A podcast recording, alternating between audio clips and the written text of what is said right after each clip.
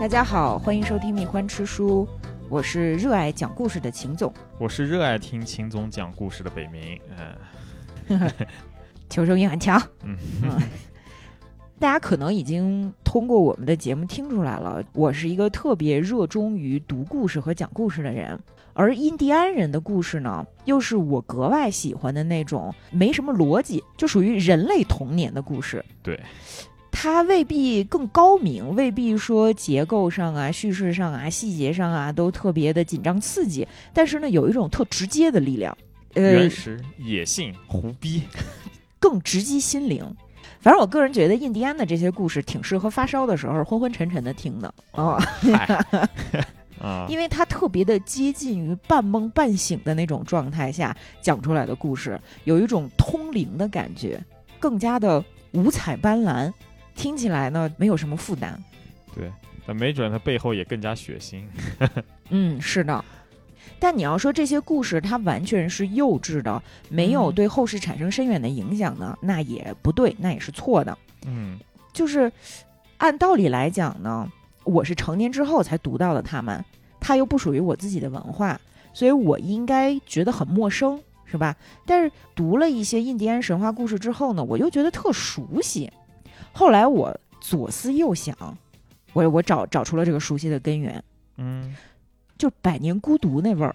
哦，那确确实，是吧？就这个味儿吧，它跟别的 嗯地方的故事不一样，既不像比如说这个四大文明摇篮，就是这个大河文明的这些神话故事那样，就是很宏大、很瑰丽，嗯，而且呃很，工整，啊对，一般来很说，工整，没错，这个词特别好。呃，它它更复杂，而且更加的就是花里胡哨的那种感觉。嗯，就想一出是一出，尝对对对，想一出是一出，它会有各种各样莫名其妙的分支。你在嗯看这个故事主线的时候，会不自觉的就被它带跑一下，就嗯一下。 这个其实就特别的《百年孤独》，就是拉美魔幻现实主义。嗯，可以说，美洲的口头文学是马尔克斯的祖师爷。这个也不是我瞎说的，因为他就自己说了，他说他的文学基因是来自于他的祖母辈，是他外婆还是他奶奶，我忘了，就是一个故事大王。所以在马尔克斯小的时候，他祖母就没事儿就给他讲这些乱七八糟的小故事。哦，那他可能不是纯粹的什么西班牙裔后代之类的，估计也串过了，哎不管怎么样，就是你说西班牙裔，那就是拉丁美洲嘛，嗯对吧？那整个拉丁美洲其实有非常深厚而且很很复杂的这个印第安文明。你们这些拉丁人来到这个地方之后，是不可避免的要受到影响的。嗯？嗯，是。哎，你嗯说到这个，你知道今天的墨西哥国徽长什么样子吗？不是老鹰吗？是一个老鹰，老鹰叼老着鹰老鹰叼了个蛇站在仙人掌上面。啊，你说这个作为一个国徽好像有点怪是吧？因为这个其实就是来自于阿兹特克的一个神话。那今天的墨西哥城不是建立在曾经的阿兹特克帝国首都特奥蒂瓦坎的这个废墟上吗？嗯特奥蒂瓦坎这个城市的建立，就是说当时那帮阿兹特克人的祖先离开家园以后，他们不是要另安新家嘛？然后他们嗯走到一个地方，看到有一个鹰停在一个就是仙人掌上面叼一个蛇，然后就在那边安家，然后在那边建立城市。这个其实就是整个特奥蒂瓦坎，也就是整个墨西哥城的由来，今天也成了一个墨西哥这个国家的国徽嘛。嗯，其实这个你看，就是几千年前的这种神话对现在造成的一个影响。对。而且你说不光是呃很古老的这些文明啊，其实，实到工业十五世纪的时候，就是整个大航海呀，然后什么发现美洲新大陆啊，什么之后，像是土著印第安人呐、欧洲移民啊，包括这个混血儿和贩卖来的这些非洲的黑人啊，嗯，他们是共同组成了整个拉美地区的文化。对所以，嗯，我们一会儿要讲的故事呢，你会发现里面有殖民者带来的，就是还挺现代化的一些故事。有对啊，放在一起就形成了我们今天能看到的几百年间被记录下来的印第安口头文学的这个样貌。对，有有，所以你说它能不魔幻现实吗？嗯，就是什么都有。你看，就死亡圣神这种东西，就是一个典型的基督教文化混合了他们本土的这种宗教以后的一个产物嘛，多酷、啊！没错，就我我之前还看过一个故事，里面讲的是狐狸假扮成传教士哦啊去骗人，然后结果被本地的那个神灵和动物们。反正就是大家被被他惹生气了，然后把他给剁了，剁了之后给他烧了，就防止他再骗人。啊！ 我操， 行，然后那个故事里还说呢，就狐狸，因为他假扮成传教士嘛，嗯他就像基督徒一样穿戴整齐，然后去告诉别人说，为什么你们没有办法穿戴整齐，你们只能穿一裤衩儿什么的，哦这特别的哦胡闹。对，还有可以看出根深蒂固的人际传统在，哦，对，只不过烧的是狐狸嘛。嗯，你说的特别对，不管是烧狐狸还是烧什么其他的动物，本质上就是烧人，对啊，因为印第安传统里面。人和动物其实是不分的，因为他们有长期的这种狩猎传统。嗯，它不是畜牧和农耕文明，所以人和动物的地位其实相当平等。嗯包括很多印第安神话里面，就是早在人出现之前，其实大地上是布满了兽人这种生灵的。啊，就是咱都知道图腾这个东西，其实它就是一些动物嘛，对吧？对那图腾这个词的来源其实就是美洲印第安人，就主主要是北美印第安人他们的语言。说到这个，给你讲个刺激的，嗯 就说到人际这个，我们今天说到什么印第安人的人际，你就能想到那种阶梯状金字塔上面，对吧？这么一个、这么一个台子，有点凹陷下去的那个台子。被献祭的，比方说奴隶什么，上面这个手脚捆好，然后一个祭司咔用飞快的速度，用拿那种还是黑曜石的那种斧子，把人家胸膛剖开，拿出心脏，把血抹在神灵上面，这是一个典型的形象。但我告诉你，这还是改良版，这不完整版本，真正的就完整版本是这一步之后就把人踢下去嘛，让那个嗯尸体顺着阶梯滚下状金字塔，对对，刚当刚当刚当刚当滚下去，滚下去之后，下面其实还有那种辅助祭司在的，他们要干什么？就把人皮剥下来，啊哦，然后自己钻到人皮里面跳舞。啊 这你说后面那一段哎呀因为 受不了了对，后面那一段因为过于猎奇，所以你就很少在那种电视啊什么这种镜头上面看到，就表现 OK 哦前半截已经够变态了，就这种，那就不要， 还热乎的呢。对，，还热乎的呢。天哪，我现在鸡皮疙瘩都起来了。 呃，但但是我们今天就别讲太血腥的东西了，嗯嗯，是吧？对。哎呦，我的天哪，嗯。其实说到印第安人呢，我们稍微的解释两句，就是什么是印第安人吧。啊，嗯，印第安人实际上是一个统称，它指的是北美、南美、中美，然后或或者说什么拉丁美洲，这这是所有的这片土地上的土著民族。所有新大陆的土著，呃，那么所有的新大陆上的土著，它其实分成好多个民族、好多个部落。嗯在刚发现新大陆那会儿，印第安人实际上同时在经历着三种不同的文化阶段。嗯比如说火地岛上面的这个土著呢，他们基本上还没定居呢，啊，对，啊，就是还是打猎捕鱼，原始社会。嗨，人家整个美洲多大呢？开玩笑，你这个欧亚大陆也就这么大，你这个欧洲文明发展到非常高的时候，你想想西伯利亚的人还在过游牧的这种生活呢，就这个道理嘛。呃对，然后今天美国的西北部呢，那块儿的印第安人虽然也是渔猎为生，嗯，但是已经有了相对比较固定的文化艺术，就是已经有了挺复杂的这些这个文学，嗯嗯，然后还有就是高度发达的文明，就是咱们刚才说的，像这个主要中美洲这一啊块，哎，对，阿斯特克，呃，玛雅、印加，嗯还有两个大家可能不太熟悉的容卡和奇布恰。啊，主要是在那个墨西哥南部啊，什么危地马拉、哥伦比亚，然后包括智利中部这些地方。啊，所以不同的美洲地区讲的这些神话故事就会特别的不一样，而且我们可以看到，嗯，就哪怕是同一个地区，因为它有不同的民族和部落，嗯它没有绝对统治地位的神话。你不太容易看到像希腊神话那样，就是所有人都承认宙斯、啊，朱庇特。你也不太像印度神话那样，就是说，OK，那个湿婆、梵天，嗯是？吧？它的创世神话会特别的多，包括所谓的推原神话。推原神话是一个神话学上的这个专有名词了，啊，就是讲说人是从哪儿来的，天体是从哪儿来的，嗯啊，就会特别特别的多。说到这个，刚刚不是也说了嘛，就是整个新大陆，嗯整个美洲地区，其实三个文明是最最重要、最最出名的嘛，嗯印加，然后阿兹特克，还有玛雅。嗯但实际上这边就印加和那个阿兹特克两个确实是非常强大的帝国，应该是也都是十世纪之后才出现的。但玛雅其实是完全另外一个概念。嗯拿我们旧大陆做比喻的话，就玛雅其实相当于希腊，它是嗯公元前两千年左右就已经出现了。哦，这么早呢？对，就是说比起印加和阿兹特克，差不多早了近三千年。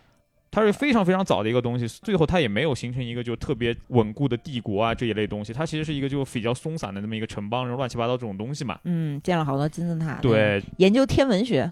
对它，它和那个印加和那个阿兹特克其实是有两个不同的概念。嗯但是今天就是因为大家对那边也不太了解，说起来好像把他们三个视为差不多的，而且并立的东西，其实这个是有点问题的。是嗯，啊，所以整个印第安它的宗教观念就特别复杂对，嘛。非常多。嗯，呃，就是比如说这个北美神话，北美神话相当于没有那些大帝国，没有那些大文明在这儿做一个，就没有形成统治阶级，嗯，啊，所以它的神话相当于是这种氏族制度晚期对形成的，呃，主要是反映什么这打打个猎，我哎，看，对游牧啊，啊哎狩猎这些部落之间互相影响的过程，嗯，然后后，还有一些比如民族迁徙很很悲壮的一些故事。嗯所以北美神话有个特点呢，就是巫术，啊，你就觉得巫术遍布整个宇宙，然后所有的这些，不管是动物啊，还是这些土火风水啊这些元素，嗯他们都没有什么等级制度，大家都可以是主角儿，啊，就很自由的一个状态。 啊所以我觉挺得好我特别的喜欢那个北美神话，啊很散漫，对，然后里面有很多的动植物，因为为刚才不是说到图腾这个词，实际上就是来自于北美洲嘛。嗯那图腾它本意就是动植物信仰，是呃，然后宇宙呢，也不是谁创造的，它本来就有，或者是从一些什么软体动物里面诞生出来的，啊，就不存在那种什么至混高沌神，哎，啊对，混沌创世啊，天神创世啊，啊都没有啊，谁也别跟我这儿充大个儿，我不 认。啊，那它的神话主要体现在哪儿呢？主要要体现在就是这个宇宙啊、大自然呐、它不是本来就有吗？嗯但是它掌握在一些什么老妖婆儿、哦 啊、月亮、扎管儿，哦，美美洲豹豹是 吧啊还有雪松，这是这树木手里面。啊这个人类呢，他就要借助他们的我们叫文化英雄，去偷大自哦然的力量。比如说，我偷来白天，我偷来黑夜，啊尤其是我要偷来火种。啊，合着就是什么北美普罗米修斯 对对对对对，一会儿给你讲北美普罗米修斯啊啊，口口口优特老师，特我特我特别喜欢这口优特老师， ，Coyote 其实就是郊狼哦，啊， 哎胶囊长挺可爱的，对，就是我北跟你美说郊狼，这是他们的一个相当于是。就是伏羲加神农加普罗米修斯加洛基的这么一个角色，就我特喜欢他。哦他有一个特点，就是既善良又丑恶。这个里面实际上包含了印第安人对自然力的崇拜，因为自然就没啥善恶。对啊，它就比较混沌。然后我一我一想到这个凯欧弟，我我就想笑。然后凯欧弟还有一个好兄弟，他的他的好兄弟是狐狸、啊，哦就是狐狸经常帮他出谋划策，狐狸自己还有故事，哎呦，啊，然后他们还那个跟跟乌鸦打架什么的，哎，特别好玩。嗯挺可爱的，听起来然后这个北美神话呢，它不光是就是有这种呃动物故事，它还经常会有一些关于就是他们自己的哲学三问的故事，嗯就我从哪儿来，我是谁，我要去哪儿。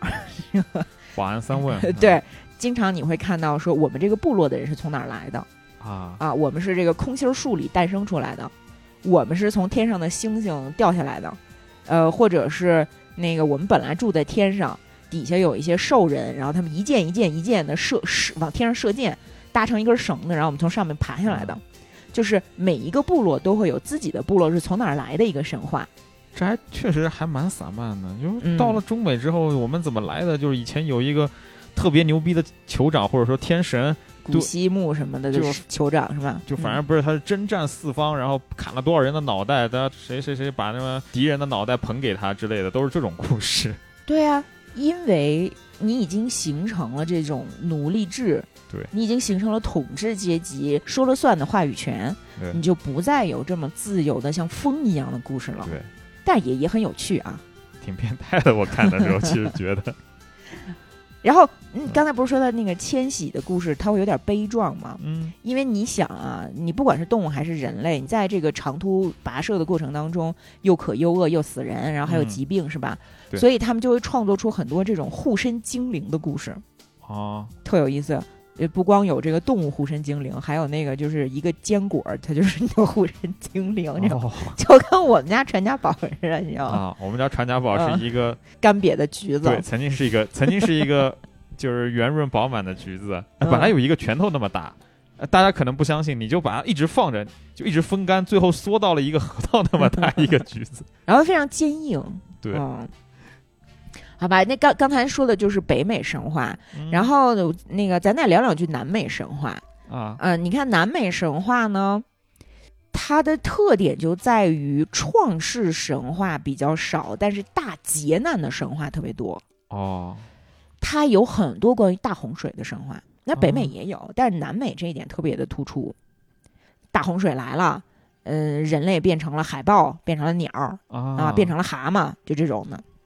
然后，嗯，他们还有一些原始状态的异神教的故事，比如说他们有一个大神叫阿辛，嗯但是呢，这些异神教的大神并不是全知全能的，也没有统治地位，惨到什么程度啊？就比如这个阿辛，他是一个大神嘛，吃穿不愁，有好多套衣服，底下的人就说：“你能把你的这些财产分给我们点儿吗？”啊，阿金说：“我宁愿被你们杀掉，也不愿意分给你们。然后他就被人杀掉了。对， 我靠，好”这过程没有这么直接，啊，大家说：“那我把你绑了，就把他绑了，然后把他东西都抢走了。”嗯，其实没杀他，就绑了他嘛。然后阿金被东西被抢走之后，天天问：“你们为什么不杀了我？你们什么时候杀了我？”然后酋长就把他杀了。爱财胜过爱命，我看出来了，这个啊阿星你说他他不仅不全知全能，他甚至没有一个官僚体系去帮助他。嗯，对吧？？他不像玉皇大帝，我是有这天天兵天将是吧？ 啥也没有，你也不知道为什么就是大神。哎，但是他就是在神话故事里面拥有这样的一个地位哇 靠，啊。然后南美神话里面还有一个总出现的角色，嗯，就是那个扎古尔。哦，美美洲豹豹老师，美洲豹在南美神话里面它特别的重要，嗯，呃，经常是反面角色，但是呢，它也是一个收养人类的养父的形象。哦，啊这还特别的挺习复惯杂而且呢，在很多双生子的故事里面，这个双生子的母亲是被凶手杀害了，然后被其他的养父母收养。往往杀害他们母亲的凶手就是美洲豹，耳熟吗？嗯，这很耳熟，但是泰山，哦，这不这不就人是猿泰对，山这不就是泰山吗？因为泰山的故事实际上是后面的那个白人编的。嗯，那我猜测可能是白人听到了一个印第安人的故事，然后把哎它引申出来。啊真有可能啊，然有后可能有可能就这个故事是原型嗯，然后南美神话里面还有很多关于天体起源的故事，比如说那个月亮啊，月亮上面为什么有斑驳啊，啊？就是说，在这个远古时代，地面上的小伙子和大姑娘他们一起睡觉是不能看见彼此的。小伙子们先在外面的广场跳舞，跳完舞之后进到一个大屋子里面去，找到一个姑娘做一些事情。嗯，然后第二天早上醒来呢，谁跟谁做了事情，谁也不知道，哦，就是纯摸黑的彼此都没有 commitment。啊， 有一个小伙子呢，他特别想知道昨天晚上跟自己在一块儿的这个姑娘到底是谁，所以他在跳舞的时候呢，偷偷摸了一把灯灰，嗯，他把这个灰抹在了姑娘脸上。哦，然然后这个故事呢，镜头一转，转到了天上，就这个月亮姑娘脸上就出现了灰。哎，就是他是在跟月亮姑娘吗？反正你就只只能这么理解嘛，啊。是不是还挺酷炫的？那挺酷炫，就是月亮啊，月亮女神变成一个人类，结果脸上被抹灰了。这这故事还没完，嗯因为太阳是男的，月亮是女的，他们俩是兄妹。嗯所以他们俩也不能相见。就是太阳发现这个这个自己的妹妹要出来的时候，他就赶紧跑，他就躲起来。然后这个时候妹妹就出来了，妹妹出来的时候脸上有一块灰， 是不是？是不是就是非常有趣？就挺胡逼 的。啊还有星星，美洲神话里面有好多星星的起源的故事。嗯其中有一个起源我特别的喜欢，就是说是一个狐狸带着藤条上天，然后藤条着火了，把自己毛儿燎了，哦然后 燎燃了火星子，在天上就形成了星星，啊， 那这狐狸还是可爱。对吧嗯？但是还有一些星星的起源就特别的惨，就是不听话的小孩儿哦，爬树玩儿，就是妈妈们怎么叫这些孩子不回来，就把妈妈给气着了。把妈妈气着了之后，天神觉得这帮孩子应该惩罚，就把他们都弄到天上去了，就母子分离。然后这些孩子们的眼睛变成了星星。哦，这些神话就是我刚才说的叫推原神话，嗯，也叫世原神话、图腾神话等等等等吧。嗯这咱中国也有，比如说那个什么蚕神的来历呀、女娲，这都叫推原神话。啊，你看，一般都和动物有关，展示了人类早期一种多神信仰吧。对人、嗯女娲其实长得，你别说，还真挺什么，挺新大陆的，就是什么半人半蛇这一类的。对呀、你看这个嗯羽蛇神就是新大陆特别重要的一个神嘛，对吧？嗯呃，然后南美的这些零碎儿的神话，嗯，简单讲两句，我们再看看就是玛雅和阿兹特克它的那个神话体系，就会相对的更加工整嘛，嗯就有了完整的神系啊、像是祖先神、生殖神、这个山神、水神，这都有了。然后他们还有一个特别重要的神，就是那个打猎的猎猎神，和他们日常的生活是紧密相关的，而且是抽象出来的一个神了。啊，这就相对而言啊，所谓的比较高级了嘛。嗯而且，呃，你像玛雅，刚才咱说到，它是一个非常古老的。喜欢研究天文学的这么一个文明，嗯，那他们看待宇宙的方法就已经和刚才提到的南北美的这些零碎儿的部落不一样了。他们会认为天分十三层，嗯。地分九层，宇宙的中心呢是一棵世界树。对，其实它这个结构很像就北欧神话的，对吧？什么中庭什么的嘛，什么嗯，就是包括什么树底就是冥界嘛，是在那个北欧神话里面，嗯、不就是叫什么海姆冥界嘛，海姆尼尔嘛，嗯，树的中间那一层就中庭是人类生活的地方，对吧？上面是什么星辰啊、天界什么的，这和那个玛雅神话几乎一毛一样的。玛雅神话也是中间是人类生活的地方，底下是冥界，就没准他们就是同一个源头，谁知道呢？ 因为我们知道这个新大陆的人就是从旧大陆迁徙过去嘛，走那白令海峡，走白呃，令路桥嘛。对对，今天其实我们主流的那个民族学者会认为，呃，北美人是从亚洲过去的。对，就是、啊、你可以测基因测出来的。是，还有，你刚刚不是说到玛雅，玛雅就相对来说是出现的很早，然后文明也比较发达嘛，在那边。嗯，就玛雅甚至有一种神是可能全世界其他地方都找不到的，特别的 creepy。他是什么私？他是司职自杀的。 哈，对他这个神的形象就一个女神，脖子上套了根绞索。他为什么要会自杀设定一个神灵呢？而且就是玛雅神话里面，自杀者是可以上天堂的，刚好和那个什么基督教基是督教完相反全啊完全相反的。为什么？就嗯基督教你在欧洲的话，欧洲其实是一个很富饶的地方，你人越多，其实就就国家就越强大。所以就不希望你死。对，不希望你死。但是在那个南美，特别是玛雅那种地方，刚好是相反的。他们因为都是雨林，哦，资源是有资限的，源是非常有限的。然后你看玛雅整个，它曾经非常发达，后来崩溃了，为什么？就是人口过多，这是一个很重要的原零和因。博原因弈了。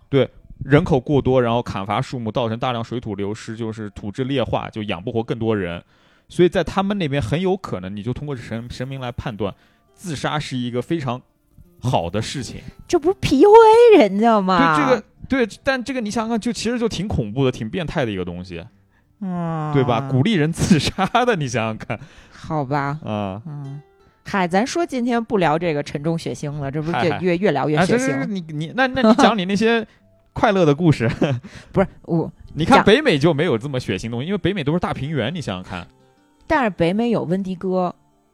北美为什么会有这种食人怪兽温迪哥，然后还是人形呢？啊，其实也是跟北美它恶劣的气候，就是比如说有这个这个凛冬已至啊，然后啊嗯找不着食物，然后导致人人相食，甚至可能出现过软病毒嘛。啊有可能对，嗯，谁谁也别说谁，大哥别说二哥， 还没有那么发达，说白了，嗯，但是可能哪怕是极端天气造成大家暂时的人食人，它整体来讲可能也是地广人稀，就是还不至于 逼着你自杀。对呀、嗯，直接把你宰了就完了。嗯，嗯啊北美那些部族之间就相互仇杀是非常厉害的。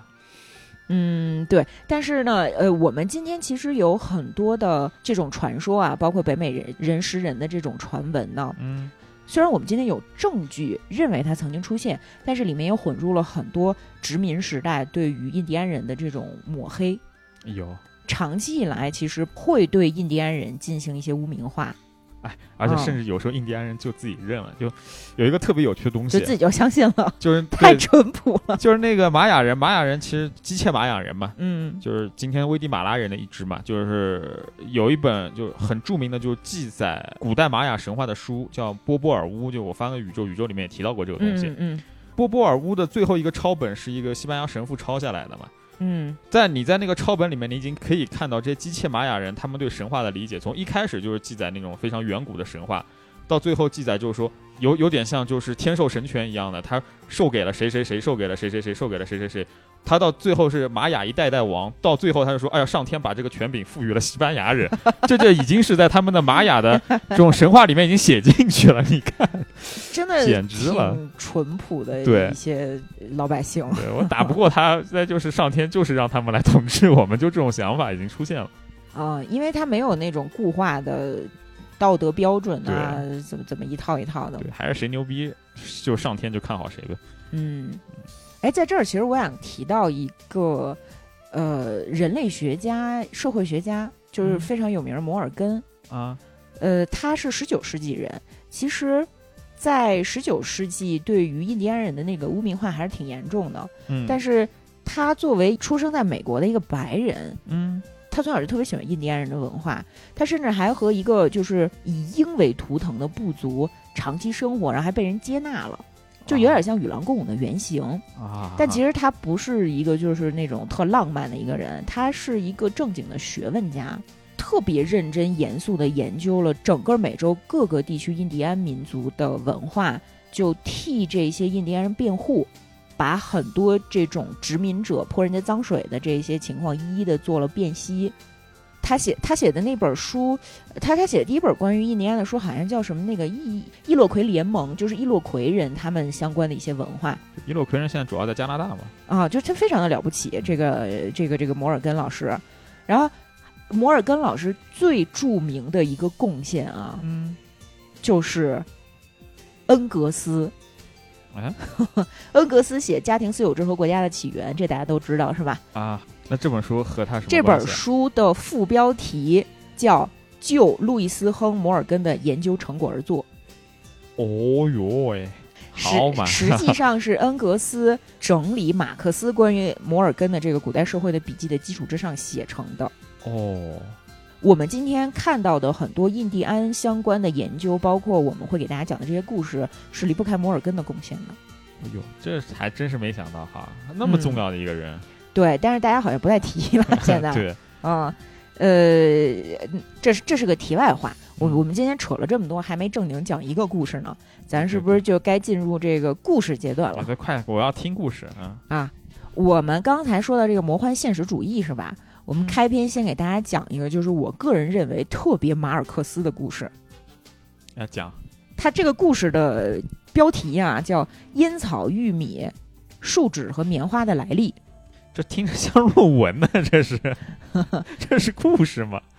啊，这故事我跟你讲啊，这啊相相当的魔幻。啊，说古时候啊，有一个叫阿杜洛阿鲁多的女人 这名字就开始了啊，她她她有一个丈夫，啊，她丈夫呢出去打猎，打来了一只森蚺，就是大蟒蛇。哇哇那可是非常大的这种蟒蛇哦哈，那作为妻子呢，她就出去迎接丈夫，然后说这个，哎呦，这么大一条蛇呀，她就帮助丈夫把这个大蟒蛇背在自己的肩上往家走。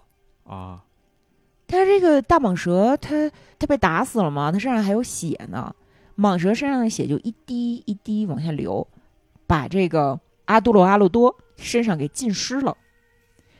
于是呢，阿杜洛阿鲁多的肚子里面就带着蟒蛇的血，就受孕了。哎，你听着啊，太没在意，嗯他就到森林里又去采浆果去了，啊、采呀采呀采呀，突然看见说前面有一棵很高的树，树上呢有这个累累的果实，他就想说我要能摘这果子就好了，他就站在这个树底下就说：“哎呀，有谁能帮我把这果子摘下来呢？”这个时候，他身体里不是有那个蛇血吗？啊那个蛇血就突然回答说：“妈妈，妈妈，我来替你摘果子。”就跟葫芦娃似的那感觉。 于是，这个蛇血就从女人身体里走出来，变成了一条蛇，爬到了树上。哎，在这儿呢，补一句，就是森然被认为是蟒蛇的血变的，它的那个蛇血从它身体里流出来，就直接变成了一条蟒蛇。哦，然后这这女人就吓坏了，是吧？说我什么玩意儿？我的我生的孩子竟然不是人！我说我是白素贞吗？啊然后然后就拔腿就想跑，但是呢，这个时候已经来不及了，因为那个蛇从树上就又下来，又重新爬到她身体里去了，还有钻回去了，啊，又钻回去了。哎呦妈呀，回到村里之后呢，这个女人就对她的几个哥哥说：“说不得了啦，我生了一个儿子，但他不是人，是个妖怪。”几个哥哥说：“别瞎扯，嗯我没瞎扯，是真的。你们不信，你跟我跟我来，我给你们展示。”他说：“行，那就那你就还到那棵树那儿去吧。”嗯然后他们哇哇哇就去了。这个阿杜罗阿鲁多又在这个树底下说：“哎，谁能爬到树上替我摘果子呀？”那肚肚子里说：“妈妈，妈妈，我要爬到树上替你摘果子。”蛇就从他身体里爬出来，哎，把那个成熟的果子摘下来。但是他还在树上呢，突然看见说：“哎呦，我的妈妈怎么跑了？我妈妈不要我了呀！”然后他就赶紧从树上爬下来，又追她，但是已经来不及了。啊，因为几个哥哥已经把这女人打死了。这展开我没想到， 真没想到，这不应该打死那个妖怪吗？怎么把怎么把他妹妹给打死了妖怪也没跑，啊？这几个哥哥捡了一堆柴，点燃了篝火，把这个蛇儿子呀扔到火里，就回村儿了。没过多久呢，他们又回到烧死蛇儿子的这个地方，发现这个灰里面长出了一丛乌鲁古树，还长出了一个带粘液的树，叫吉多古鲁，还长出了烟草、玉米和棉花。这就是印第安人用乌鲁古树和吉多古鲁做染料纹身，抽烟草、吃玉米和用棉花织布的原因，你也听不懂为什么， 但是但是我觉得特别的《百年孤独》，因为你看《百年孤独》里面嗯，经常出现印第安人就跑来了，给你呜呜噜呜噜的讲一堆故事，啊嗯说你们家族会得失忆症，然后他们家就真得了失忆症，围在一起讲一些奇怪的故事。嗯 就这种，你看这个故事就是没有善恶，你你觉得这你觉得这几个哥哥怎么那么缺德呀？我招你惹你了，而人蛇儿子还给你摘果子吃。对啊，蛇儿子也挺好的，也没有伤害你，就是啊，是不是有点像咱《搜神记》的那个，就是这种早期文明讲出来的故事，对，有点那感觉，没有道德框架，没有，然后他他的那个进展呀，，出乎意料 对， 真的，蛇在那个中美洲地区其实是一个就就那个羽蛇嘛，库库尔羽蛇坎神，嗯，对，是最重要的善神之一，还嗯，这个在你们北美就这结 果，但蛇和蛇不一样，啊嗯，对吧？其实你任何崇拜的神灵，它身上都会带有些邪恶的东西。你嗯，比如龙，对吧龙中国的历史上就没 有人哦，你知道中国的是吧？中，国的龙，嗯，就是你你发现，如果有一个英雄，他他想要干点什么事儿，他第一步都是先宰条龙。呃其实啊你看中国神话早期的龙就。其实挺像欧洲龙的，就常常是做一个负面的或者是一个兽性的一个这么一个东西，被英雄宰杀的对象确实是这对样。啊，那汉高祖斩白蛇起义，那不是对也是龙吗？对，但是到后面不知道怎么就变着变着变成天子了，就都是这样的。嗯其实各民族它有一定的共性。嗯，嗯嗯、呃那接下来再再讲点开心的吧，好吗？刚才我只是打个比方，告诉大家这一卦的故事它大概是一什么调性。是吧接下来咱讲一下可可爱的故事啊啊好啊，啊！那我要个。听那个郊狼和狐狸，哎，那就咱先来讲这个凯欧蒂的故事啊。啊 Coyote，Coyote 就是郊狼，嗯，就是北美伏羲神农洛基和普罗米修斯。行吧，呃，咱们先说这个凯欧蒂是怎么获得神力的。嗯，哎胶囊长得真挺可爱的，嗯，狗子嘛，是是吧？？就说这个宇宙开辟之初，有这么一个众神之王，也没有名字，反正你就知道他是众神之王就行了。啊，他把这个百兽都叫来，就是说，你们当中啊还有不少没有名字，有些呢是有名儿，但是不喜欢自己的名字，所以呢，我给你们一次机会啊，我将为你们每个人重新命名。嗯，大家听，哎，很高兴啊，说这这太好了，我本来就不喜欢我这名儿，就什么张三李四儿什么的，是吧？嗯，呃，那明天太阳升起之前呢，我呃作为这个大神，我会给你们每个人起名字，并且送你们每只兽啊一支箭，谁先来谁就可以先挑自己喜欢的名字，也会获得一支比较长的箭，先到先得，就是射箭那个箭啊。嗯，然后这个时候，这凯欧弟就高兴了， 就跟他的好朋友狐狸说：“我要得第一，我我不喜欢我的名字，什么什么口优得，我想叫我想叫熊，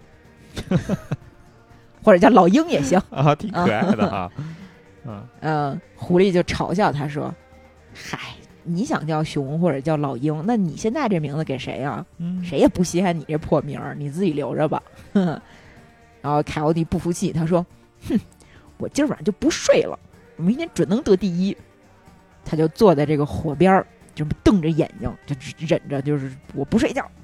于是呢，他就听到了各种各样的声音，什么什么夜猫子叫呀，什么癞蛤蟆叫，就都听见了。但是当星星闭上眼睛的时候呢，他实在支撑不住了，他就啊想睡觉。这时候他做了一个特别卡通的举动，嗯，他找两个小棍儿把自己眼皮 撑起来，那猫和老鼠了，在 这里，他他就想啊，说这样我肯定睡不着了，是吧？啊，但结果他还是睡着了好，啊！ 一觉醒来呢，太阳都晒屁股了，而且由于睡得太晚，凯欧蒂起得更晚了，对凯欧蒂双眼干涩，啥也看不见，不顾一切的就朝大神那屋就开始跑啊！嗯，一边跑呢，他一看就周围没有动物了，他以为自己得第一了，你就在那喊，一边跑一边喊说：“我要当熊， 我要当熊。”然后结果进去之后呢，大神看着他说：“说熊这个名字啊已经被领走了，而且还得到了最长的一只长矛，哦，它是兽中之王。”嗯，啊，这样啊，那那我叫老鹰吧。 好，这个名字也被领去了。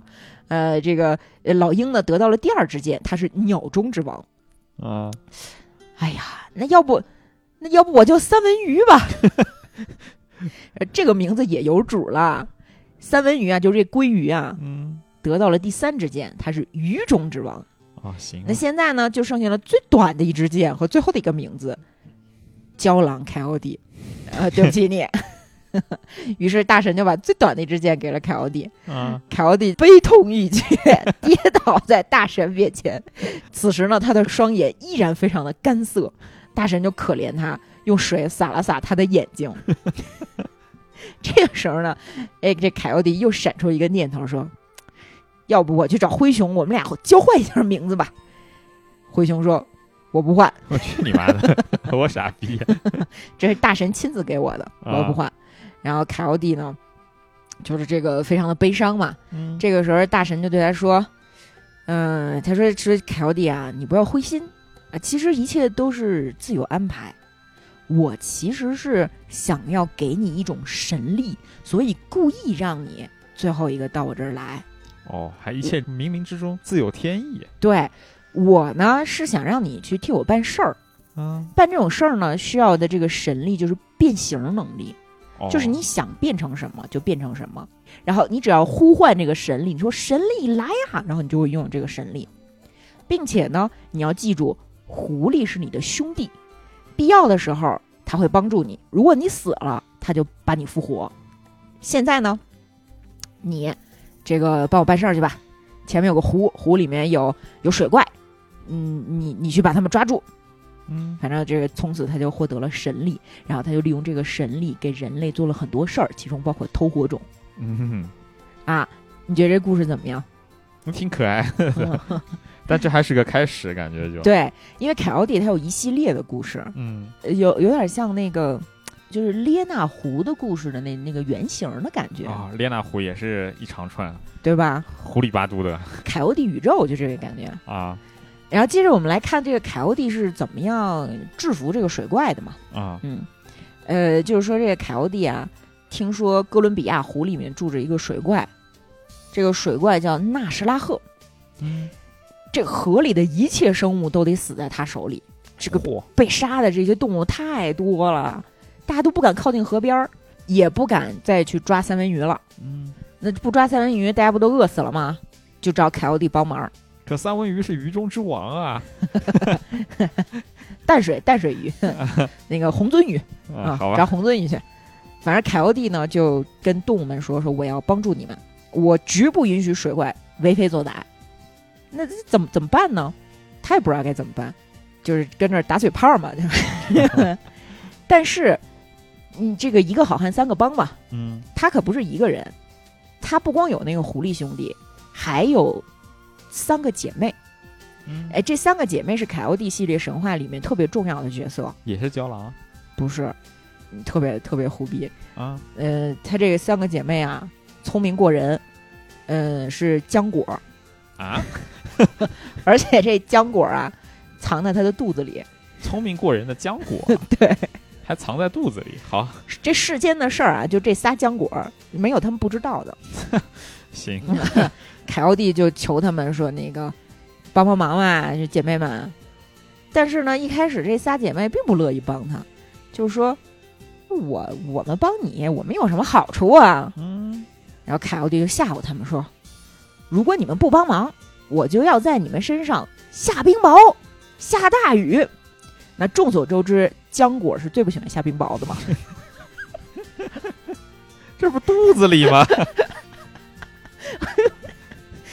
呃，然后这三姐妹听了就害怕了，说：“得嘞得嘞，千万别让我们淋雨啊，千万别让我们这个遭冰雹啊！我我们就告诉你该怎么办。”然后就给出主意说：“说这个凯欧蒂啊，说小弟，你呢尽可能的去多捡些柴火，把这个篝火点燃，嗯，再去找来五把锋利的刀子，然后呢驾驶独木舟在哥伦比亚河上行驶。为什么呢？因为你要知道，这个纳什拉赫就这水妖啊，他会吞下所有走在他面前的人和船。哦，就合着要由内而外了。哎，你看咱们上次讲千面英雄的时候说什么来着？鲸鱼之父，嗯，对吧？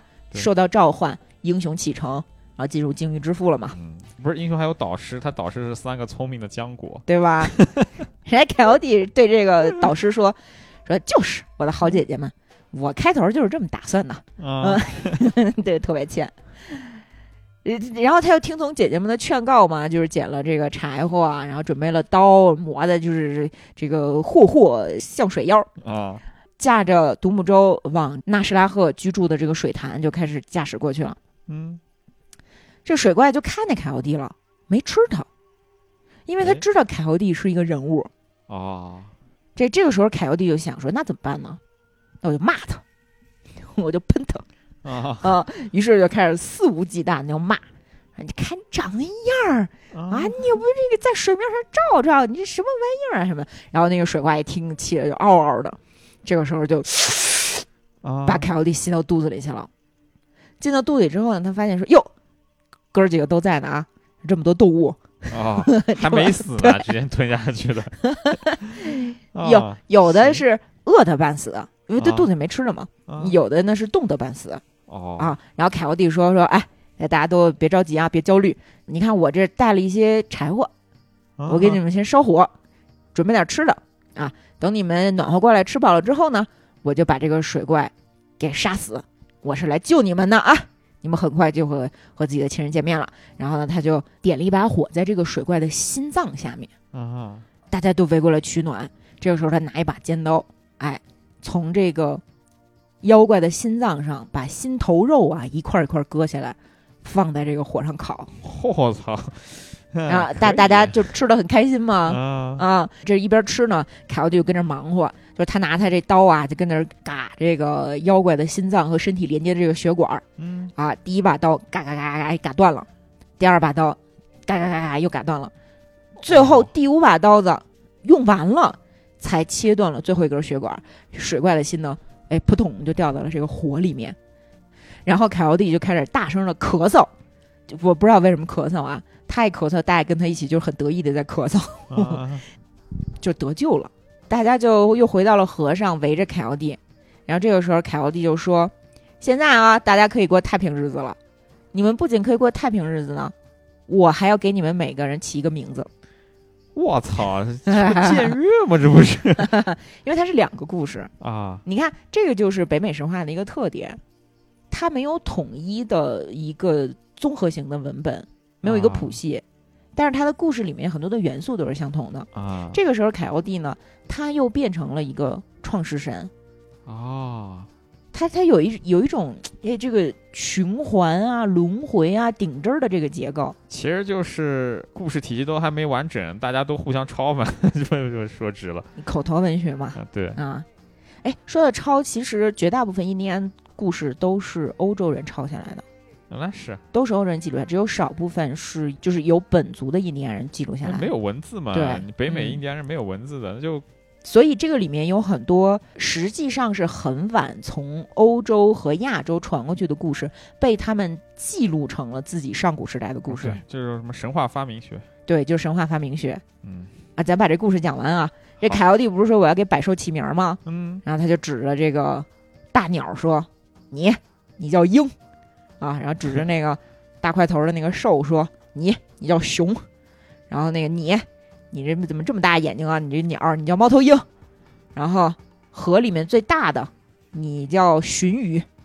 然后那最好吃的，你叫三文鱼。然然后接着他又给什么海狸呀、嗯鹿啊、啄木鸟啊、松鸦呀、然后反正所有的这个飞飞禽走兽吧都起了名字。然后最后轮到他自己说：“啊，我百兽之中最有智慧的，我叫郊狼凯欧蒂，哎，其实和前一个故事相比，我更喜欢后面这一个。哎是吧？”对，嗯。但前一个就是两根小棍棍撑眼皮子，太可 爱了。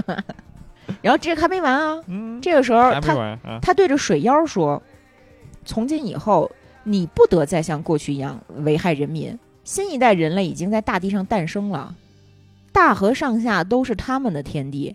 以后呢，如果再有独木舟从你头顶上划过，你可以使他们颠簸，但是你不能吃了他们。哦，啊，我可以让他们所有人都绕过你居住的深水潭，不在你的住处上面滑行。所以从现在开始，你已经不再是过去那个水怪了。然后这水怪以后再也不敢吃人了，那这个水怪心脏不是都被切下 来了？这不是就就很很厉害吗？ 呃，但是呢，凯奥蒂说，你可以在极少数的情况下杀人。啊，所以偶尔水怪还要从水底飘上来，拽个个儿把的船下去一起就吃了。呃，所以印第安人呢是知道说，用独木舟在河上行驶的时候呢，要绕过这个地方，谁也不能从他头上划过去。但是白人开到河里的第一艘轮船呢，哎，就被这个水怪 给吃了。后来呢，白人学会了每次过这儿的时候，往里面扔一些食物，纳什拉赫就会让他们开走，哦，就是交一 交一点过路费。哦，哎，你这后面 白人白人元素也已经加入进来了。好多白人元素呢，啊，嗯。然后你你看这个故事里面不是那个就是这个姐姐妹们的故事，呃，浆果姐妹的故事嘛，就是浆果神的故事。我们接下来就讲一讲这个他们是怎么样成为兄弟姐妹的，好，我操，还真是个宇宙哈，是不是？一个一个相互套的都是嗯。呃，就是说凯欧蒂啊有一个小屋，哎，他自己找了这么一个美丽的所在，嗯，给自己搭了一个家。这个家旁边呢，就是翠鸟的小屋和狼四兄弟的小屋，也有说狼五兄弟的，狼四、狼五，反正就是四只狼或者五只狼吧。嗯，啊，这不左右邻居都有了吗？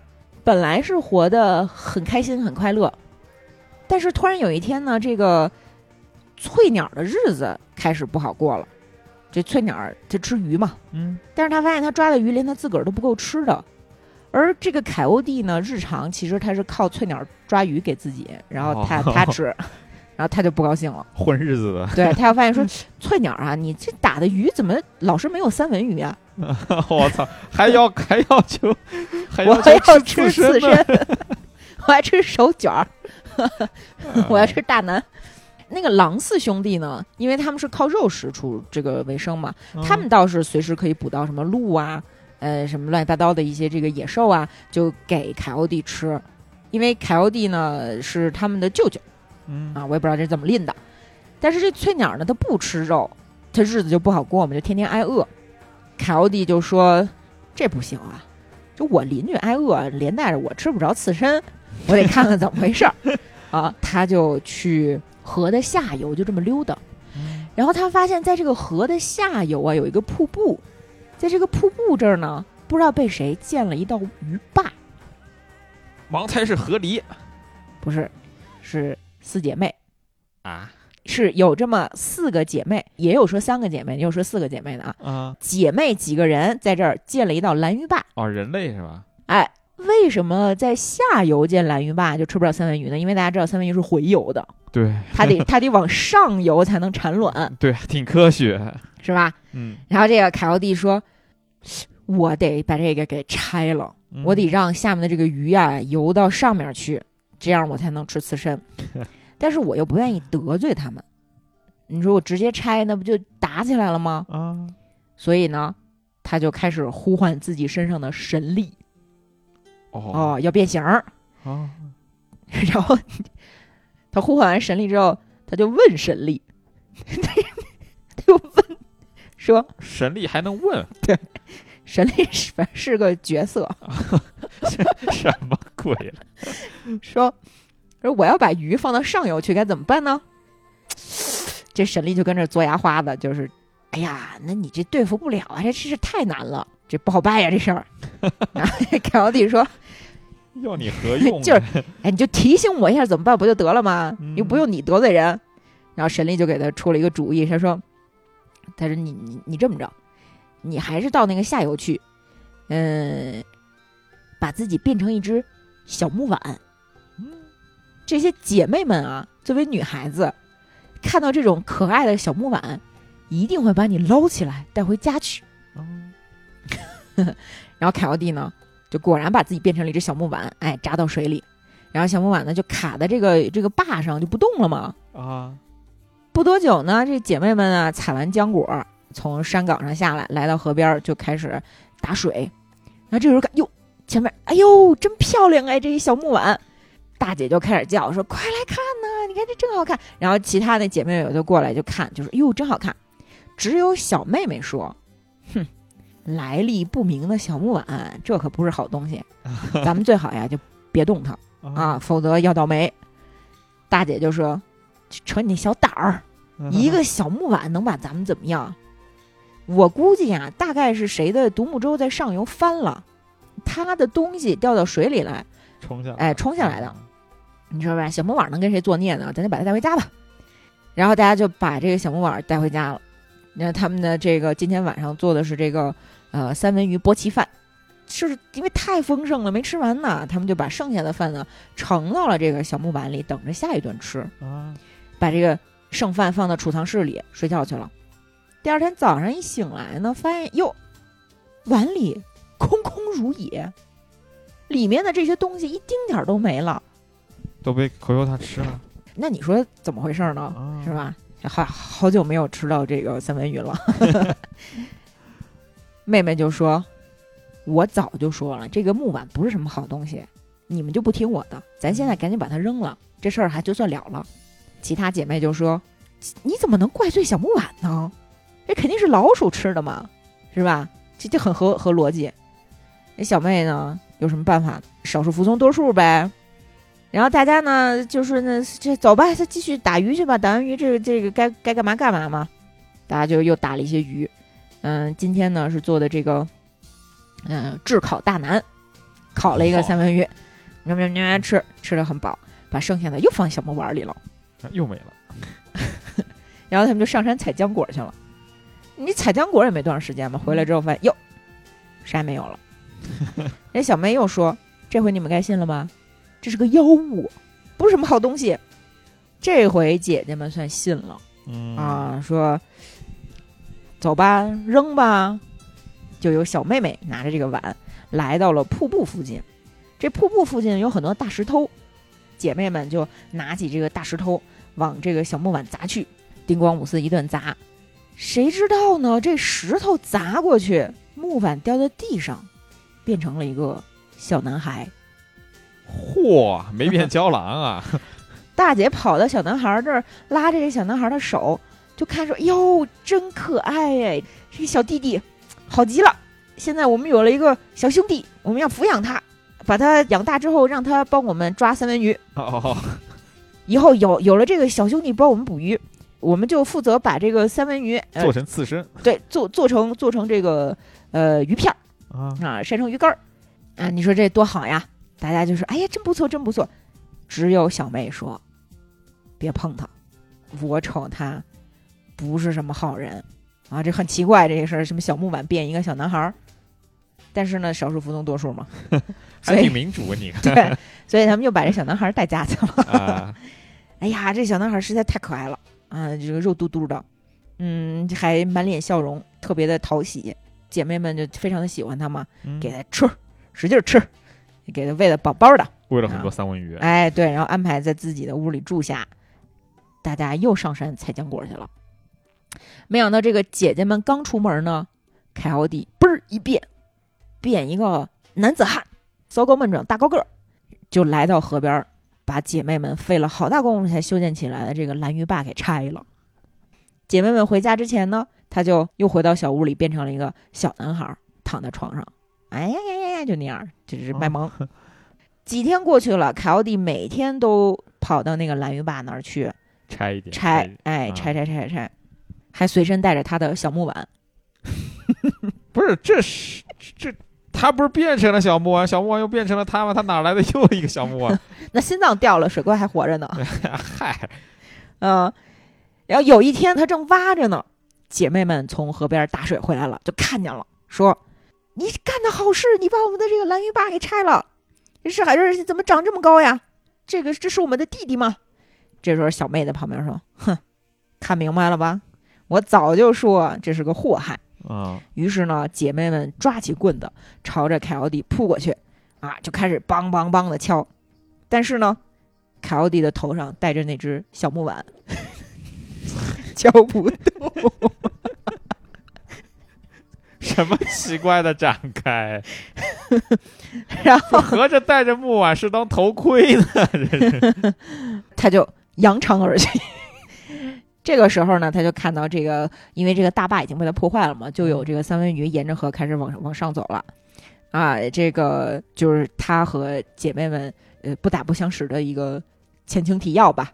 啊，所以这几个是人类后来变成了浆果没说，不知道。但是这个就是他的姐姐们嘛，他是这些小姑娘的弟弟们哦，就是后来 for some reason 这些人变成浆果了，大概吧。啊哎呀，真是，啊，这还没完呢。嗯嗯，凯奥蒂他从这个被破坏的蓝鱼坝开始往上游走嘛，嗯哎，高高兴兴的，他就开始想，他说我得娶个媳 妇儿。你这神展开吗？娶谁呢？呃他就嗯不会是他的小木碗吧？不是不是，这就是我得我得找个人家啊。然后他往上走，突然看到前面有一家穷人，嗯，这个人家住的这个河流的这个流域里面，鱼实在太少了，就相当于穷嘛嗯啊，因为过去也没有这个货币什么的。他发现这家有两个特别可爱的姑娘，他就决定在这儿住下来啊，然后做一番事业，好迎娶其中的一个。哦，然后呃有有一天，他就又来到这个姑娘家嘛，发现这俩姑娘去采浆果了，他就跟这个老人，呃，跟这个呃他心目中的老丈人攀谈。他说：“嗯、你们呀，别那么费劲打鱼了，跟我去河边儿，我保你们打很多的三文鱼。”然后他们就果然到这个河里去一一捞，哎，捞好大一条三文鱼，回家一吃啊，喵喵喵喵喵，啊挺香。就就是去了被破坏了那个蓝鱼坝那一条河吧。啊，然后呢，他就跟这个姑娘们聊天儿啊，相谈甚欢。那第二天早上起来呢，他自己亲自到河边逮了两条鱼，送给了老老头儿，哦说：“嗯，我我想那个求婚， 您看行不行啊 啊，拿三文鱼求婚啊可以啊？”？老头儿说：“那你得问我姑娘自己啊，我说了不算啊。嚯，还真挺现代的”哈。啊，然后等姑娘们回来之后呢，他就说：“这个你们俩这个嫁给我怎么样啊？”嗯然后姑娘说：“不行，我们不愿意出家，我们要过自由自在的生活。哇操，真现代。卡罗蒂非常的生气，嗯他决定毁掉这条河，说：“你们不愿意嫁给我，就等着喝西北风吧。”从此之后呢，哥伦比亚河的流向就改变了。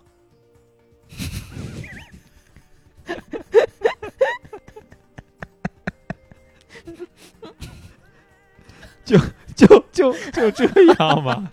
啊，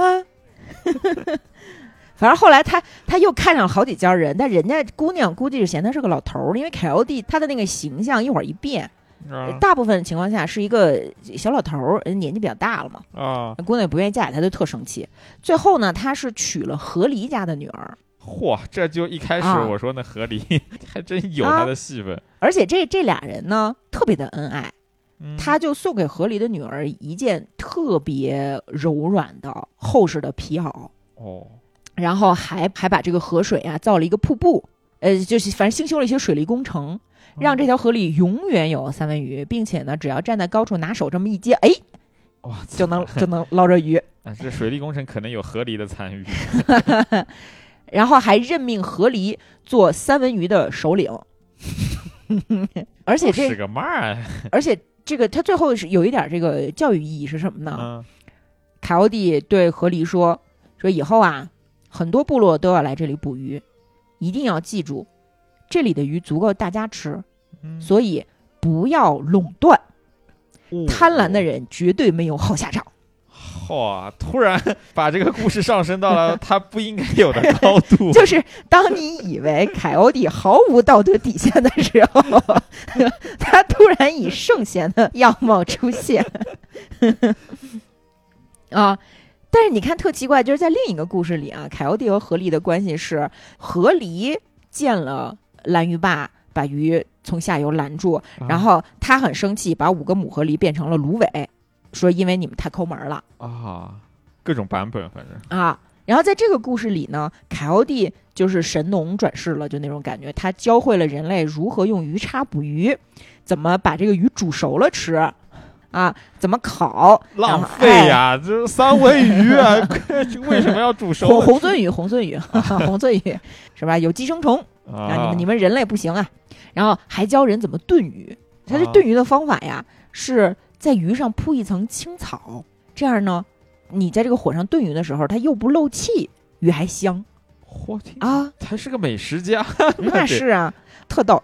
他说那个印第安人啊，你们必须把这个鱼在烹饪之前洗干净。嗯嗯如果捕来的三文鱼没有洗干净，鱼会替你们感到害臊，以后就不来你们这儿了。你呃这们我想起那个日本的广告，就是炸鸡店，然后就一个鸡背着调料，开开心心的跑到店里面去，那个那种，就那种感觉，好像。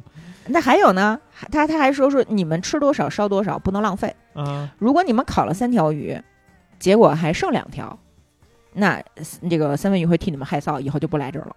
哦，那这挺好的，是是吧？嗯，你，看他在这个故事里就为人类谋福利嘛，嗯，但是呢，嗯，这个印第安人们就说呀，说他虽然做了很多的好事儿，可是造的孽也不少。就是他做了那么多的好事儿呢，本来是可以上天的，但是因为他也做了很多的坏事儿，所以他每次往天上爬的时候呢，都会掉下来。嗯 呃往下掉的时候呢，他就会在空中，呃，掉好久好久，因为天太高了。 这就是为什么胶囊凯欧蒂总是整夜的叹息和哭泣的原因，哦我还挺喜欢这个胶囊 的，是吧？就特喜欢。啊，嗯，然后他不是教会了人类捕鱼呀，怎么怎么生活呀，是吧？嗯他还帮人类斩妖除魔。除了刚才的那个水妖的故事，他还弄死了一个洞妖，啊，山洞的洞，就是说有一个河谷，这个河谷里面有个大妖怪，总是把人拖到洞里吃掉。大家就说：“哎呀，这不行啊！这我们去找这个凯欧蒂，帮我们把这个妖怪打死吧。”嗯，就找凯奥蒂，然后凯奥蒂满口答应说：“放心，新月升起之前，看我结果了此妖。然但是后他又是放嘴炮是吧？对先他没放嘴想炮， 没想 好对，怎么办？这回找谁帮忙呢？还找姐姐们吗？啊，啊姐姐们可可能有点烦我了吧？我去找我的好兄弟狐狸啊，啊，然后找到这个狐狸，说咱俩商量商量啊，这事儿怎么办呢？狐狸对他说：“他说你知道吗？这个妖怪呀、终年生活在黑暗之中，见不了阳光。”啊所以呢，咱们这么这么这么办。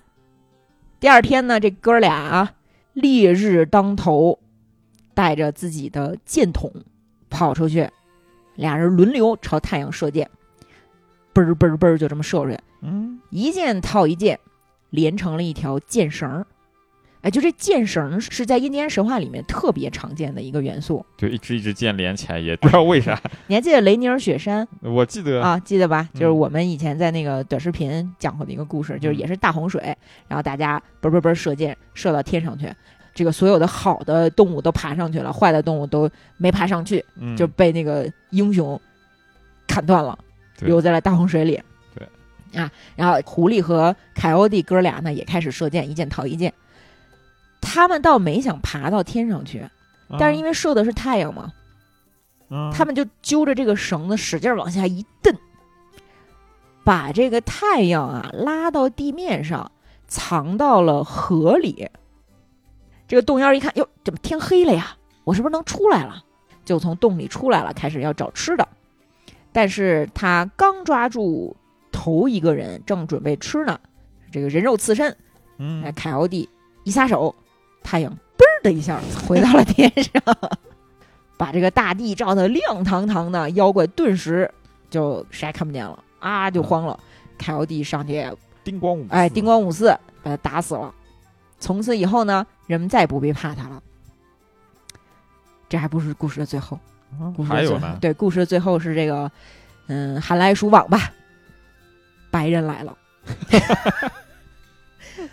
白人找到了妖怪的尸骨，啊，把他们带走了。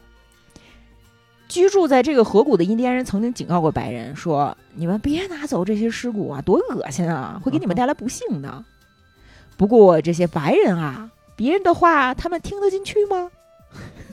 这是故事的结尾，啊，富有教育意 义，富有。教育意义吧？哎，原型可能是我当我我盲猜什么，就是欧洲的那种考古队员之类的，在那边挖骨头， 有可能，就变成这样一个 故事了。白人总是出现在故事的结尾。哎，你看这是很有意思，就原本的故事比较完整，但白人来了，我们要往故事里面添加一点白人元素，前面又懒得动，就直接放在最后。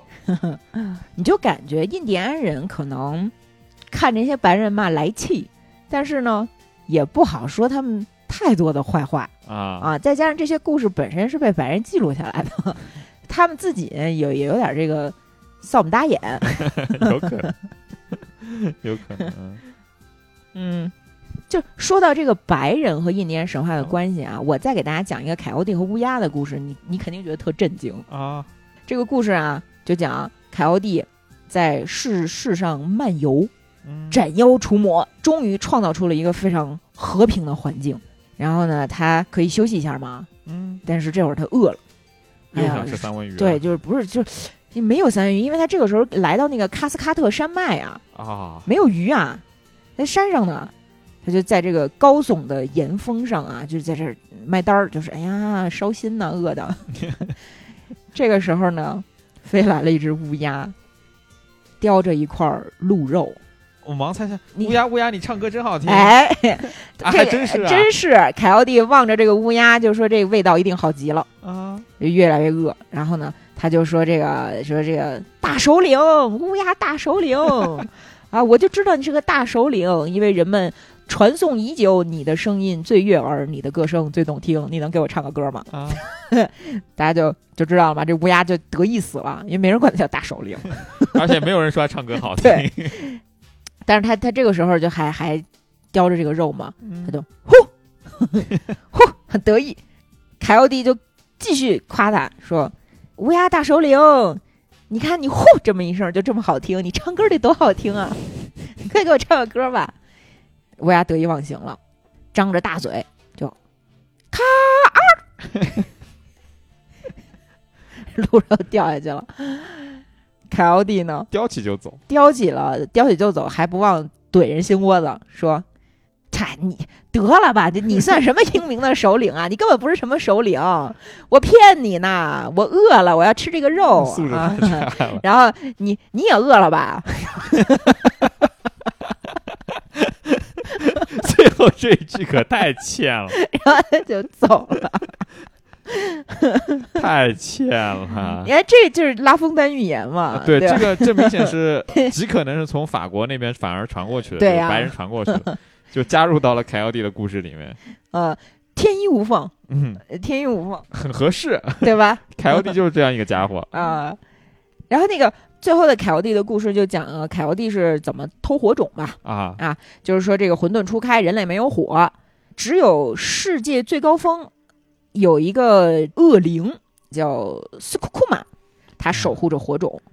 这个斯库库玛实际上是一群一群恶灵，啊，他们不愿意把火交给兽人，那个时候还不是人类呢，不是哦印第安人，嗯，然后大家呢没办法呀，就只好茹毛饮血嘛，忍忍忍忍饥受寒的。嗯，然后这个凯欧蒂看说：“哟，生活的太悲苦了，我给你们想办法去。”啊，于是呢，他就走走走走走走到了积雪的山巅，就看见呀，说有这么三个老太婆，嗯，哎，轮流守着火种。一个人当班儿的时候呢，另外两个在不远处的小棚里面休息。换班儿的时候呢，看着火的这个老太婆就走到小棚子那儿，叫这另外两个，就是姐姐姐姐，快起来吧，看火去。然后哎还挺还挺科学。你想，三个人一天二十四小时，三班倒，每个人八小时对，但是你看这里有个漏洞，啊，每到天快亮的时候，不是黎明前的黑暗最寒冷吗？嗯，该换班的老太婆呢，往往就磨蹭着就不愿意出来。哦，然后凯后帝就瞅准了这个时机，就想说这个好机会，这会儿最合适。呃，但是呢，你说我要是偷了这个火呢，老太婆会追我。别看他们老啊，但是跑起来还是相当快的。哦，怎么才能逃掉呢？这个时候啊，凯凯欧蒂他就这个又想不出办法来了，他就又得请教肚子里的浆果，浆果姐妹。嗯，浆果姐妹又不帮他，啊，哎，这不帮他，他就说：“这个你们你们不帮我，我就我就要下冰雹。 又来这一套，”然后解说：“小熊别下别下，求求你了，我告诉你怎么办。”就说那个怎么怎么着，你才能偷到火种带给百姓。 嗯，然后一说完呢，凯奥蒂又说：“对喽，姐姐们，我就考考你们，我一开始也是这么想的。”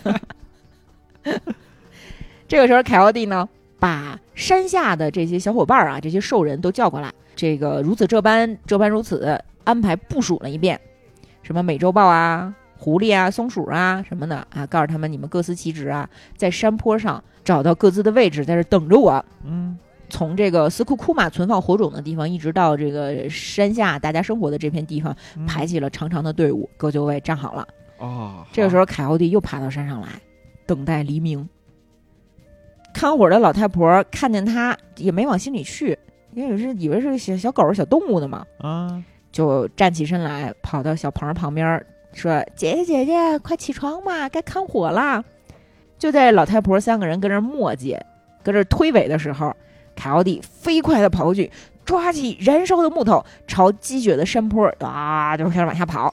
不烧得慌啊，哎呀，你听着呀！啊，然后三个老太婆一看，这还了得！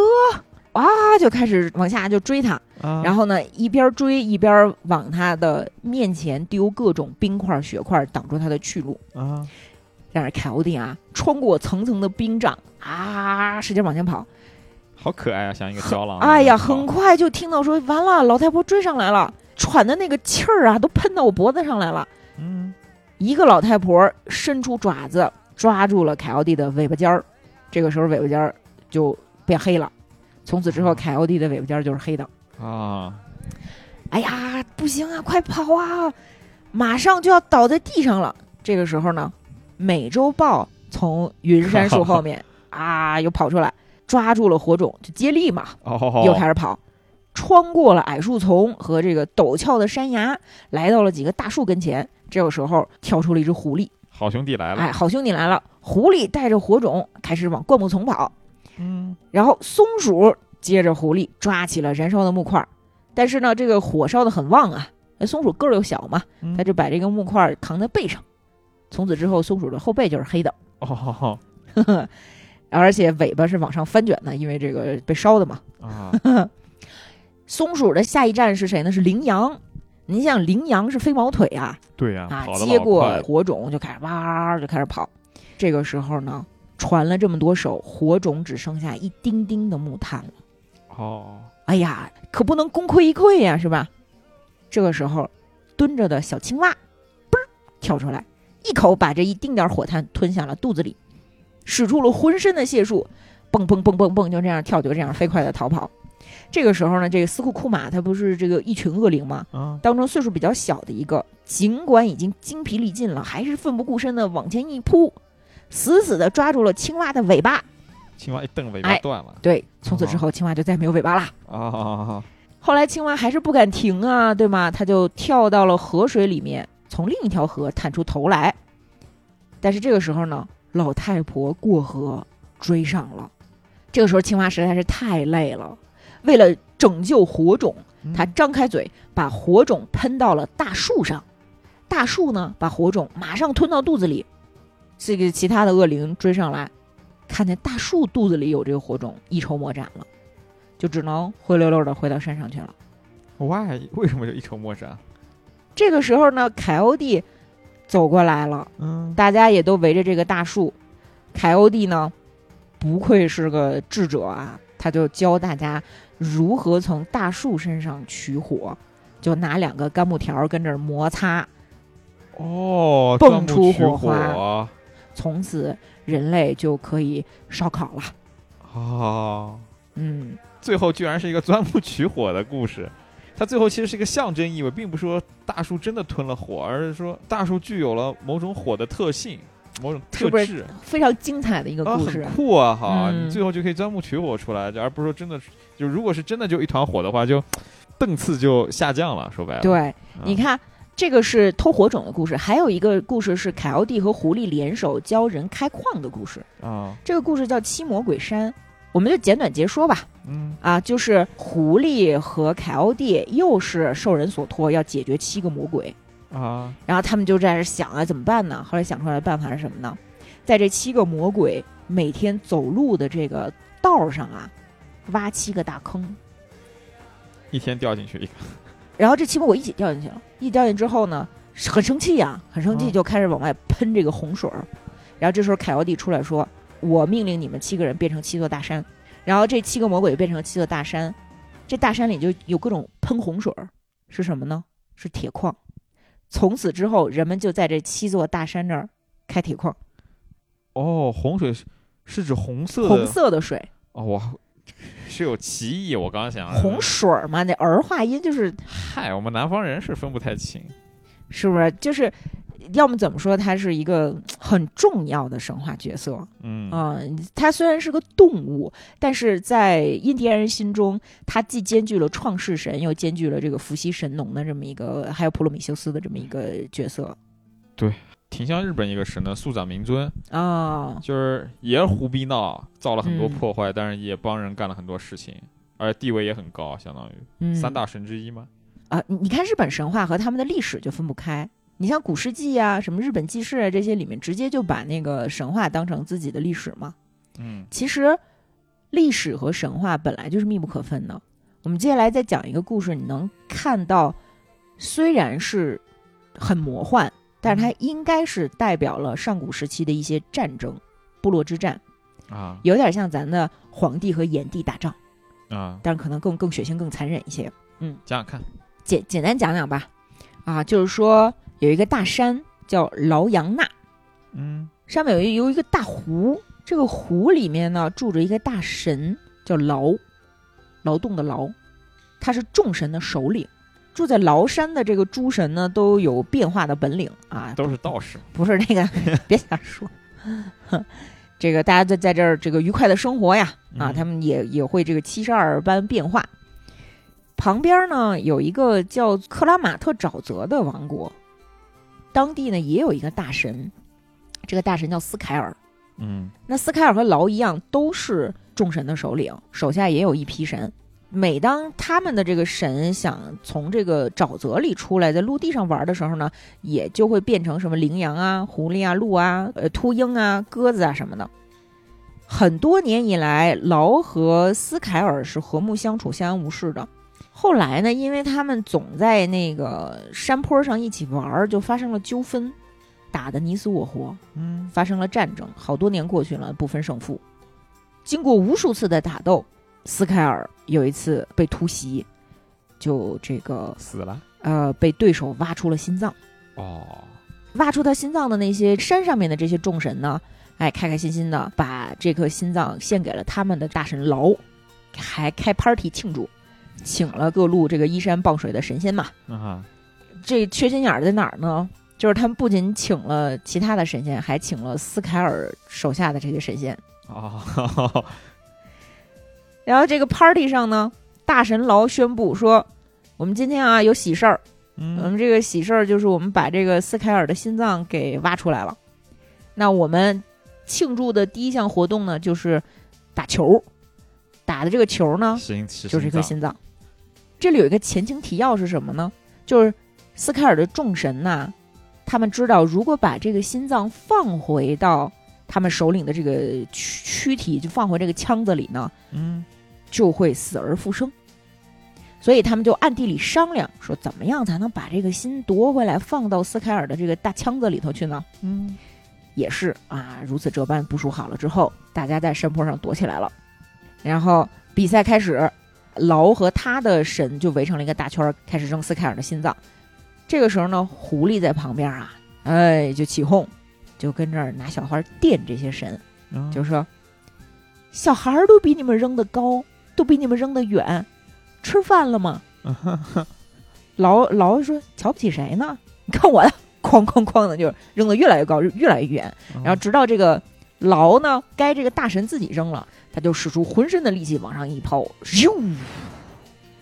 啊，这个时候啊，躲在远处的鹿，哎，我等的就是这个时机呀、噌的跳出来，抓住斯凯尔的心，叨叨叨叨叨叨，开始往山下跑。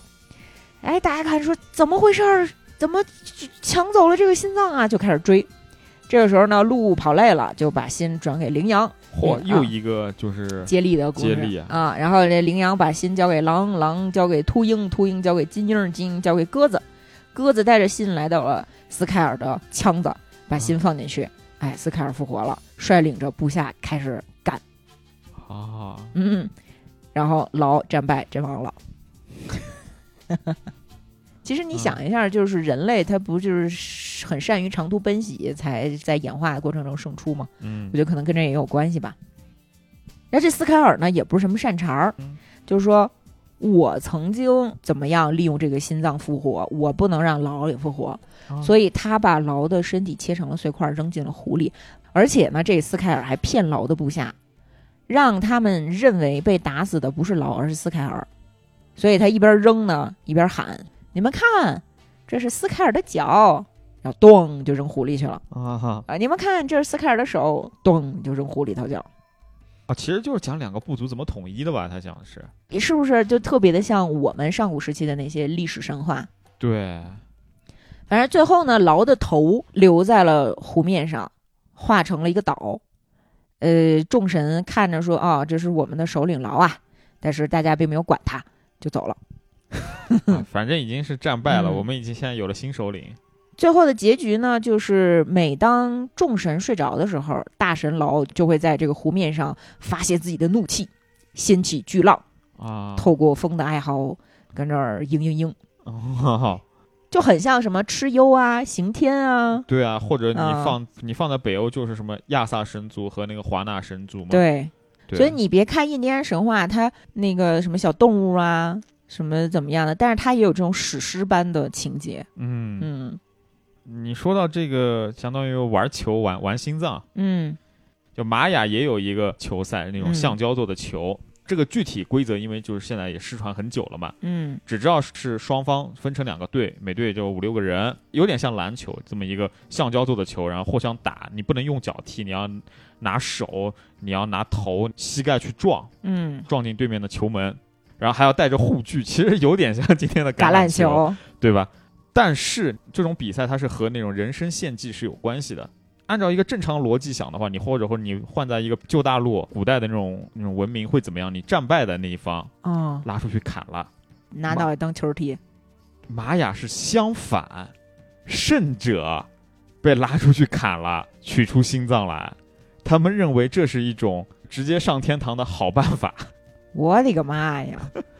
然后还有在一些情况下是这样的，就是败者也拉出去砍了，认为你们太弱，胜者也拉出去砍了。斩首，或者说就很快就取出心脏献祭。我觉得这不科学啊，这这不符合人性啊，怕不是有什么误会。 但这个嗯记载确实是这样的我严重怀疑这个里面有一些对原住民的污名化啊，哦，我我能编出胶囊的故事的民族，不是它它不一样，哦这个哦你呃知玛玛雅对，这是在嗯玛雅了，玛雅是要南边很多了，这和是北美那些 快快乐乐的原住民是两个概念了，实际上。感觉你像就玛雅那个上吊女神也是他们的，好吧，就这你就个感觉真的很变态、啊、这帮人，对，反正这个民族的消亡可能也是有一些原 因吧。对吧？唉，嗯，我我还是喜欢快快乐乐的嗯故事。但但其实嗯人身献祭，全世界各地的这种比较原始文明都有。你看，像圣经里面亚伯拉罕、亚伯拉罕献、子这个东西，你嗯老虽然来得子还得虽然说是最后被阻止了，在这个旧约里面，但是肯定美化过。你再往前推，就是肯定犹太人干很干过很多这种事情嘛，嗯，对吧？这个就就是这样的嘛。对。话说，其实我之前看过一个也是印第安人故事里面的一个叫伏兵女孩的故事，嗯它还不简单是这种人身献祭，它有点像印第安版的河伯娶亲。啊，反河正伯也娶亲其实也也挺变态的呃，对呀、就是嘛，那不是一样一样的道理吗？啊。只是看起来包裹了一层什么什么样的喜庆的光环。对，但你说这本质是什么呀？不就是找一些弱小的、好欺负的个体，尤其嗯是少女，嗯其中还包含着一些非常恶心的性的一些心理，嗯，把人家给献祭了。这个伏兵女孩就是，呃，也是天寒地冻的时候，大家没粮食吃，啊东风过来说你们谁用石头打鸟了，啊然后大家就彼此看说谁谁打鸟，然后结果发现一个小女孩儿瑟瑟发抖，就是她拿石头打鸟了。啊然后就要把她嫁给东风，啊就把她放在了浮冰上，从河里面推下去。哦，这不是弄死人吗？操！后来大家就有粮食吃了，就说东风不生气了。过了一段时间之后，大家在下游发现了这个姑娘，那个又接回家了，怎么着？那你说这姑娘她可能没死吗？肯定死了呀！其实这个和我以前看过的一篇故事，就是讲西藏的，啊就是那个，嗯、就是灌顶仪式之后，把人家女孩放在这个河里面冻三天三夜，如果能活过来，她就是女神。啊我在我们节目的后半程啊，给大家透露一下这个小说的名字，啊！就是露出你的舌苔那个吧？对“亮出你的舌苔”和“空空荡荡”。当时的刘心武老师是人民文学的主编，他因为这个小说被迫辞职。啊，你们如果感兴趣的话，自己搜一下看啊。反正我看完了之后是很长一段时间，就是就很难受啊啊，政治非常不正确啊，看个乐儿就行了。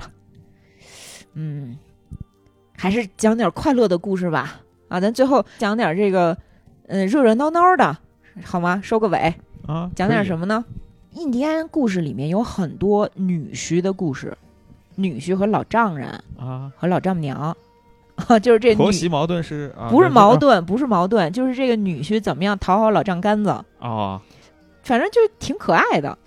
呃，我接下来讲一个人是怎么样造船的故事啊，就是说啊，有个老头儿叫图图，图图呢很早就没了老伴儿，几个儿子先后也都死了，就剩一个独生女儿，啊给这个独生女儿呢找了一个呃女婿，挺好的，嗯，一直就挺孝顺。你看印第安神话呀，就是要么这个摩尔根老师怎么考据出来那个印第安人可能是亚洲过去的呢？嗯啊，就是因为印第安人也挺孝顺的， 确实是，啊嗯，就很多印第安人的这个氏族部落，他们的这个家庭啊，跟亚洲很多地区的家庭结构是很很相似的。嗯所以他们也有这个要孝顺老人的传统。这个女婿呢，就高高兴兴的把老头儿啊接到自己家里面去照顾，关怀备至，每天呢都有肉、野果子。但是这老头儿总是闷闷不乐，他吃这个女婿东西啊，可一口都不少吃，啊但是呢总是嘟囔：“哎呀，我岁数大了，我就想吃点儿对胃口的东西。”啊哎呀，没有啊。 然后这个女婿呢，就每天都去找，说什么东西能对我老丈人的胃口啊？嗯每天都带回一样很新鲜的食物。 那老头儿还是不高兴，郁郁不乐。哎呀，我岁数大了，我就想吃点 对胃口的东西啊。这女婿心里就有点不高兴了，但是呢，他也不能把这个不满流露出来，嗯因为孝敬岳父理所应当嘛，嗯，所以他就经常跟丢了魂儿似的，就自言自语说：“那老头儿究竟想吃什么呢？什么才能对他的胃口呢？”嗯，就继续带回各式各样的食物。有一天呢，这个女婿带回来一棵小树苗的树皮，放在老头跟前了。这老头一反常态啊，把这树皮拿回来就放嘴里嚼，哎呦，这高兴，然后也不抱怨了，哎，就说这才对我的胃口嘛，我就喜欢吃这个。那女婿听了这个话就特别高兴，心里石头落地了嘛，就不是是那不是树皮吗？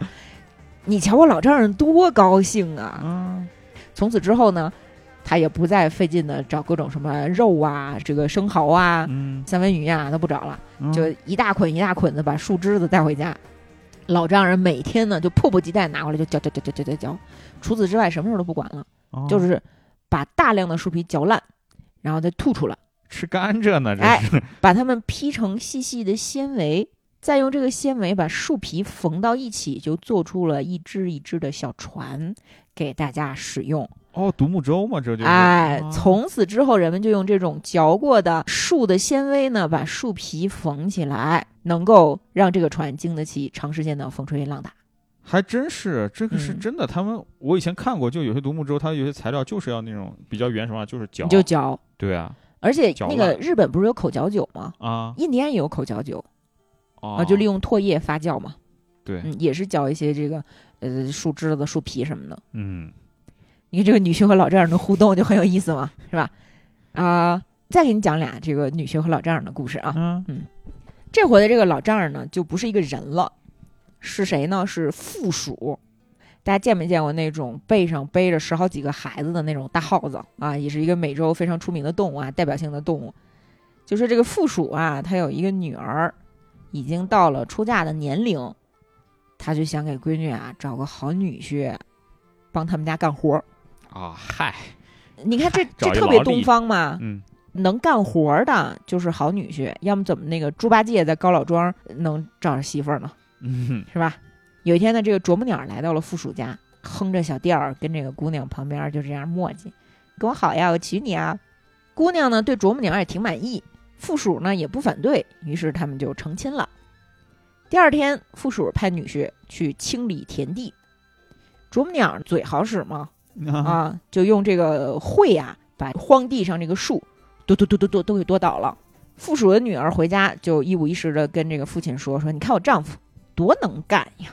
附属就觉得我这女婿啊，看起来毫不费力，看来这个办法啊是是非常好用的。啊于是呢，第二天他亲自去清理田地，哎，用鼻子去撞树，撞到鼻青脸肿，他就生气了。啊回家来之后，对女儿说，啄木鸟不是个好东西。嗯， 这个丈夫对你不合适，就把女婿赶走了。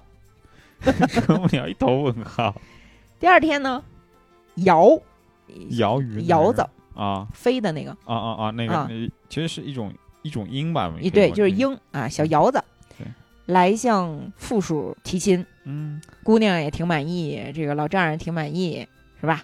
就一块儿过日子了。然后附属又让新女婿去清理田地。这个新女婿说说干这个吧，我不内行啊，但是我我会打猎。那行，那你去打猎去吧。于是这个姚英来到森林里，就在这个高树上俯视着猎物。飞禽走兽一过来，他从树上飞下去，打了两只兔子，两只野鸡。嗯老丈人一看挺高兴，就觉得说那明天我也亲自去吧。 于是第二天，老丈人就爬到树上，也学着这个老鹰，要等着猎物的到来，然后摔个鼻青脸肿，然后把瑶也赶走，对，把把女婿赶跑了。又过了两天呢，哎，他听见家旁边又有人在哼小调勾引他闺女，他就出去看，说什么人？他闺女说：“哎，这次来的呀，是一个穿着一身漂亮毛皮的水獭。”啊，塔塔塔塔来了。附属说：“行，看着这挺体面呀，嫁给你吧。你擅长点什么工作呀？”那塔塔说：“我擅长捕鱼啊，嗯行，你去捕鱼去吧。”那女婿呢，就在河边点起了篝火，他就从这个篝火跳过去，从水里面浮出来的时候，口袋里装满了鱼。啊，这附属说：“这又是个好办法，那啊我再来一次吧。”然后结果差点被淹死。啊又把女婿赶走了。后来伙计来了，说我能不能娶你女儿？呃，附属说那你会什么呀？说我什么也不会哦，哦，那不行，那就把你赶走了。 我还以为有什么转折，然后就赶走。火鸡之后呢是猴子，猴子说我会采蜂蜜呀、附属说那行，那你当我女婿吧。第二天派猴子采蜂蜜，他是怎么采蜂蜜的呢？他是找老丈人要了一把小刀，在自己咽喉的这个地方割开一个小口，把这个蜂蜜都塞到这个小口里头带回家。有点自虐呀、哎这是。不是，然后老丈猴子人不是有那种塞囊吗？差不多这意思吧，我觉得嗯啊，老丈人决定自己亲自去采蜜，然后把自己的喉管割断了，流血过多而死。于从是，此，猴子和他闺女开始过上了幸福的生活。我刚就在想，这老丈人作这么多死， 只要只要死了，他的女儿就能过上幸福的生活。跟这个类似的还有一个故事，嗯是谁招女婿呢？是那个雷鸟哇，雷鸟那可是印第安神话传说中非常非常大的一种，神鸟。对啊，嗯，传说印第安人有一次都快饿死了，啊就是向神祈求，怎么祈求呢？神也不搭理他们。最后一次祈求的时候，就是说，如果神真的让我们死的话，那我们就不祈求了，你就死就完了。啊这个时候飞来一只大鸟，抓了一只鲸，把那个嗯鲸鱼叭扔到他们前头，嗯这样他们就活下来了。对雷鸟基本上就鲲鹏吧，鲲鹏对对那对对种对感觉。嗯，这个雷鸟啊，他有个女儿看上了一个小伙子叫萨西莫，但是这个老丈人没看上这小伙子，嗯，就是一般可能爸爸比较疼闺女吧，看这个闺女男朋友怎么看怎么不顺 眼就是男性互害吧。啊。 嗨，反正那意思就是说，你这小伙子吧，没什么本领，咱两家也门不当户不对的。嗯，你要是能通过我给你出的几个难题呢，我就勉强把闺女嫁给你。于是就出了好几个难题。第一个就是说，你把五座雪山山顶上的雪给我取来。萨西莫就取来了雪，然后雷鸟一看呢就生气了，说你就取这么点儿雪啊，这么一小撮儿。萨西莫说：“你别着急呀、你吃一吃，你吃一吃，你就会发现里面放入了牛奶、糖，是味道很好的冰 淇淋。嗯挤拉头 不是这个雷鸟就吃吃吃，发现怎么也吃不完，就说哟，你是鸡色死吗？啊， 你你这个血怎么总也吃不完呀？嗯，啊，然后他就有点这个没面子，就生气了，就把这个血扔到门外头去了。嗯，哇，结果铺洒开来，覆盖了整片大地有点牛逼哈。啊。然后雷这个雷鸟又给他出第二个难题，他说你去下山抓两头扑马，嗯，我又需要两个宠物。嗯，然后小伙子给他抓了两个扑马，结果呢发现不听话，啊，朝他扑过来咬他，差点没给他弄死。雷鸟就说：“哎呦，萨西莫，你快给我把他弄走吧，求求你了。”然后萨西莫一过来，这两个扑马就变得特别的温顺。这小伙子什么人啊？再有这个老丈人又没面子嘛，就说：“嗯我我不喜欢猫，我喜欢熊，给我弄俩熊来。”然后又给绑俩熊过来，因为还还是没吸取教训， 你知道吗？还是要被吓死了。然后又把熊呢就让他带走了。最后是让他去阴曹地府偷一个鬼魂们玩的发光的球儿，然后结果人小伙子把这球儿也偷回来了。老丈人看见这个会发光的球儿啊，这不是夜明珠啊还是什么，咱也不知道啊，啊，终于很高兴，说：“小伙子，好样的！我把女儿嫁给你，从此以后也不再为难你啦。”哎，然后他就把这个球分给了蜂鸟的脖子一点点，分给了家兔的前胸一点点，分给了啄木鸟脑袋上那撮毛一点点，哦，都是红的嘿。哎，百鸟百兽各分了一点点。啊，所以，所有的鸟兽的皮毛上啊、羽毛上啊，都能看见一点点红色。对，就是北美的著名的红喉蜂鸟嘛，这很著名的动物。但是，他把大部分的亮光留给自己了，啊，藏哪儿了呢？藏在胳肢窝儿底下了。什么玩意儿？每当雷鸟发怒、振起双翅的时候，我们都会看到亮光，这是打雷了。哦，嗯，胳肢窝底下的亮光就这闪电啊。然后你听到那个打雷的声音呢，就是他在骂他女婿，哦，是不是挺可爱这的骂的有点凶哈。啊？嗯啊，其实这个印第安神话呀，啊讲也讲不完。嗯，呃，北明老师还有什么想讲的故事没有？你不是也很熟悉这一块儿吗？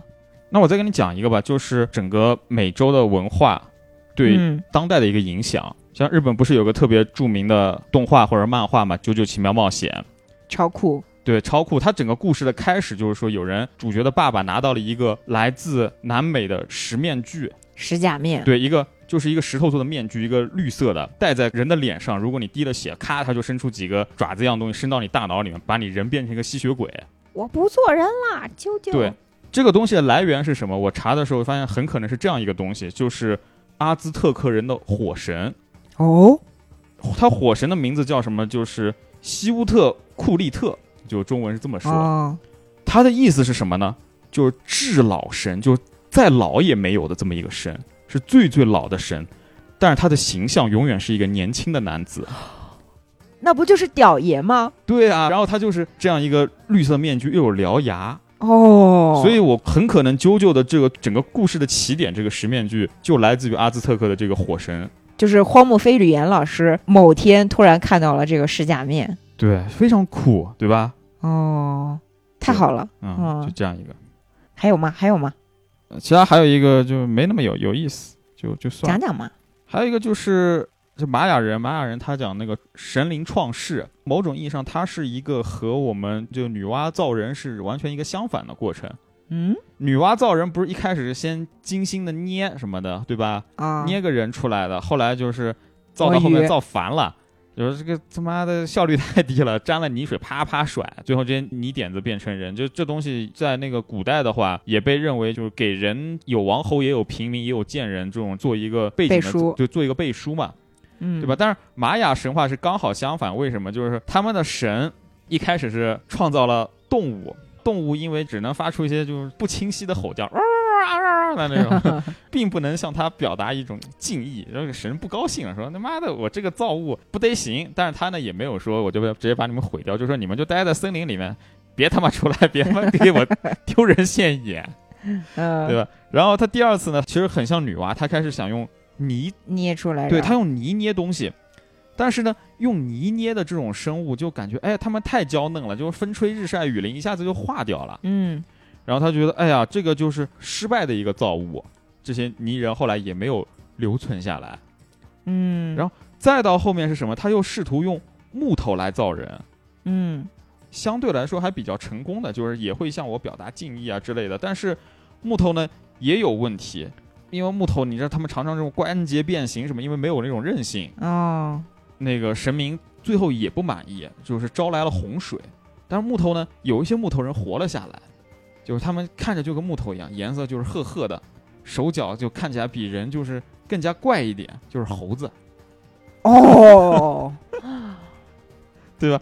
直到最后就是神灵就是说，那那怎么办呢？我又失败了，然后就是用了一种植物来造人，就是整个美洲最重要的植物玉米。哦，玉米造人，对，哦这就是那个玉米造人。嗯，用什么黄色和白色的玉米面团啊，终于捏捏出了就是他符合他心意的我我是人，这就个玛雅人，怎么说呢？嗯这个神他非常有互联网思维，啊就是，迭代， 是吧？ 嗯，不像咱女娲，女娲就是打工人，最后他就摸鱼了。对，太烦了， 你点子甩甩拉倒对，，哎一个是产品经理，一个嗯就是生产部门儿。是吧？一个就是越来越糊弄，一个就是我我精心的造，就是从哦特别低劣的就越造越好，就某种意义上刚好是两个相反的体系，哎，你说到这儿，我突然想到有另外一个印第安的故事，里面也是讲创世者造人，嗯，他是拿泥捏的，捏完之后他有急事儿走了，走之后回来发现他说怎么这些人都不会说话呀？啊，哦，我忘了捏嘴了。哦于是他又拿那个石刀给所有的小人儿拉嘴，啊，但是因为他太着急了，把所以头拿下来了，不是，所以这个地方的印第安人的嘴都长得不好看， 哦，这是他们自己的故事啊。 行，还我又想起那个《创世故事》里面那个很类似的一点，就是也是一支印第安人，他们在描写大洪水的时候，是一个一个年轻人在这砍树，嗯他每砍完一棵树，这树都嘣儿就自己立起来，啊，然后他发现是一个老太婆在跟他对着干。他就很生气，他说：“你为什么要跟我对着干？”然后这老太婆说：“我是一个女神，我告诉你，你这个地方马上要大洪水了。”啊，你现在呢，如果想救自己，你赶紧去找一个木头箱子，带上一只黑狗，在这个木头箱子里飘着。啊，果然呢，大洪水来了，他跟那个黑狗就飘起来了。飘起来之后，反正也是那个意思，就是派动物看什么的洪水有没有呃这个消退消退下去嘛。啊最后那个黑狗成他媳妇儿了，他们就是嗯成为了新一代人类的鼻祖。 最后这个展开我也 不确实是没有想到，印第安人嘛，印第安人心中动物和人是平等的，嗯对是确不实分确实高低贵贱的。对，还有人类的一个创世神话里面说的是，也是说天神闲的没事儿干，寂寞了，嗯，在天上挖了个洞，噗嗤挖到人间去了。 然后也是啊，就用了一些什么动物的毛啊，然后呃做出了森林，做出了山丘，这个那个的吧。嗯，然后他女儿呢，看见这洞了，说我想下去，他爸不让他下去，他女儿找了一个空当儿自己下去了。下去之后呢，就在这个人间游荡，游荡游荡，遇见了一个黑熊妈妈。嗯，黑熊妈妈说：“你别走了，你在这给我当儿媳妇儿吧。”嗯，然后他就和黑熊结婚了，生下一群小崽儿就是人类啊。这群小崽儿两条腿站着，会走路。哦，然后灰灰熊妈妈有年纪大了之后，她又想说，哟，我把天神的女儿扣在地上了，天神肯定要跟我生气，在我死之前，我得赎罪啊。她就跟天神说了，说你闺女在我这儿。嗯天神找她闺女找了好长时间，这回终于找着了。哎呦，我的这个心头肉啊，我的心尖尖儿啊，就很高兴嘛。看她女儿来了，发现怎么生了一堆这么丑的小崽儿，然后一生气，毛也没有，把所有的灰熊都下了诅咒，啊所以熊从此以后是四条腿着地的，而且不能再说话了。哦，只有这也偶尔才站起 来，哎，这也是为什么印第安人不能打熊的原因。哦，啊，有意思，嗯，我还以为熊熊可爱呢，就熊熊就是印第安人的爸爸嘛。嗯， You think I'm an ignorant savage, and you've been so many places, I guess it must be so. But still, I cannot see if the savage one is me. How can there be so much that you don't know? You don't know.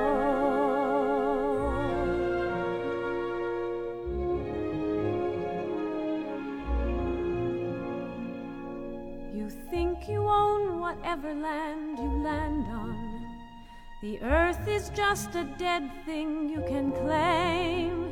But I know every rock and tree and creature has a life, has a spirit, has a name. You think the only people who are people are the people who look and think like you. But if you walk the footsteps of a stranger, you'll learn things you never knew you never knew. Have you ever heard the wolf cry to the blue corn moon, or ask the grinning bobcat why he grinned? Can you sing with all the voices of the mountain? Can you paint with all the colors of the wind? Can you paint with all the colors of the wind?